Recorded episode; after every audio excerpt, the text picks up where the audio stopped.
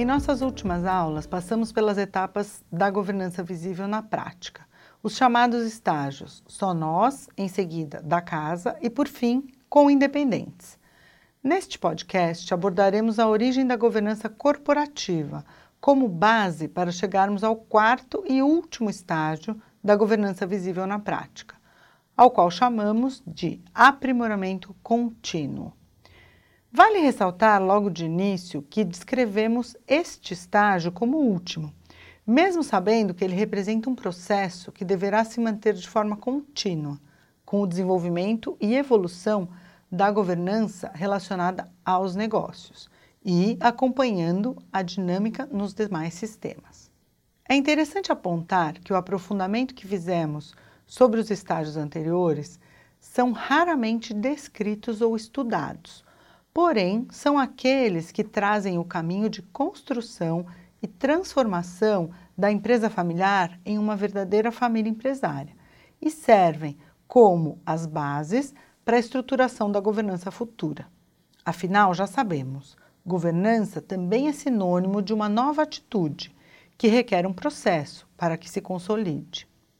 Curiosamente, o quarto estágio, que é considerado o mais avançado, é aquele que atualmente oferece mais conteúdo, aprofundamento, estudos, análises, referências, informações, aspectos legais e até recomendações claras a seu respeito, disponíveis em diversos meios. Por vezes, esse estágio é até considerado como o único para a implantação da governança corporativa. Parte disso pode ser explicada pela forma como nasceram os códigos da governança corporativa, a partir das crises de algumas companhias de capital aberto.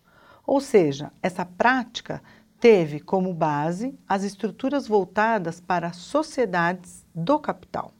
Portanto, precisaremos sempre manter em mente que as recomendações presentes nos diversos tratados, códigos ou manuais ao redor de todo o mundo foram pensadas para as grandes corporações. Daí o nome adotado, governança corporativa. Que tal entendermos melhor como nasceu a governança corporativa?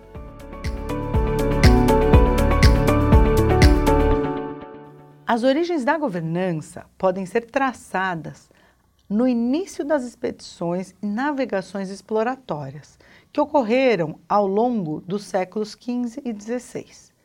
Desde esse tipo de empreendimento, já denominado companhia, podemos perceber o surgimento de um conceito básico de governança, a diferença entre o proprietário e o agente, a chamada teoria da agência. Vamos aprofundar esse entendimento. Uma expedição era um alto investimento, portanto, diversas delas foram fruto do aporte de capital de distintos investidores, os denominados proprietários. Porém, não seriam eles quem iriam cruzar os mares e enfrentar os desafios de uma grande navegação. Jornadas marítimas eram perigosas e desconfortáveis. Por isso, instituíram incentivos importantes para aqueles que assumissem a sua liderança, com poupudos resultados econômicos e reconhecimento político. Surge assim o navegador, aquele que empreende esforços para atingir o objetivo, também denominado o agente. Ao visualizarmos este exemplo, podemos enxergar claramente distintos papéis e níveis de risco de cada uma das partes o proprietário, detentor do capital, e o agente, executor da tarefa. Um modelo que reflete claramente as diferenças de interesses entre capital e gestão. Trazido aos dias de hoje, se reproduz na relação entre investidores e executivos. Podemos também compreender alguns dos principais desafios dessa estrutura, que motivaram grandes crises em diversos modelos e que a estruturação da governança irá se propor a abordar ao longo do tempo. O controle e a prestação de contas, num contexto com assimetria de informações. Trazendo esse conceito ao mundo moderno dos negócios, retomaremos a linha da história ao final dos anos 80. Algumas das maiores corporações mundiais foram afetadas por escândalos, ao serem descobertas enormes perdas que estavam sendo omitidas, protegidas por modelos que não possuíam mecanismos de controle adequados. Isso evidenciava o extremo poder que foi gradualmente sendo conquistado por seus líderes, em diversos casos, inclusive os próprios executivos, já sendo os presidentes executivos das empresas eram também presidentes dos próprios conselhos de administração, ou seja, lideravam o órgão ao qual deveriam prestar contas. O movimento que resultou na grande transformação trazida pela governança corporativa se iniciou na Inglaterra. Um fato curioso parece ter sido a gota d'água para disparar algo que precisava ser mudado. Com o falecimento de um grande empresário, um fundador que já não atuava como executivo, vieram a público enormes negociações de alto risco, que aparentemente estavam sendo realizadas sem sua aprovação ou conhecimento. Como consequência das ações do presidente e do grupo executivo que havia sido contratado pelo fundador, este grande grupo empresarial confiável e de capital aberto, do qual ele era o majoritário, entrou com um pedido de falência. Apesar de seu fundador manter o controle acionário, parte do capital do grande grupo já estava pulverizado. Isso levou todos os detentores de ações a uma surpreendente perda de capital. As ações que estavam entre as mais promissoras do mercado subitamente viraram pó. Como não havia sistema de controle por um órgão independente, pela pressão dos investidores, rapidamente começaram a haver questionamento sobre as demais companhias, com o mesmo padrão de operações. Foram descobertas fraudes e manipulação de informações financeiras, que deram início a diversos processos na justiça.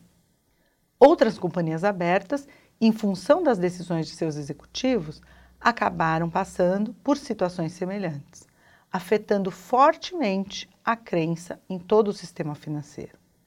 Como uma forma de buscar respostas e retomar a confiança dos investidores, em 1991, a Bolsa de Valores de Londres instituiu um comitê de trabalho, composto por empresários, executivos e consultores para redefinir esses parâmetros.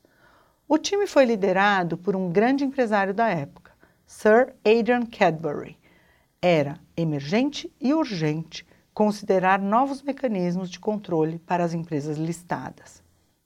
Cadbury havia sido um estudioso pioneiro dedicado ao tema da ética e alta gestão e também com experiência prática como presidente executivo do grupo fundado por sua família em 1824.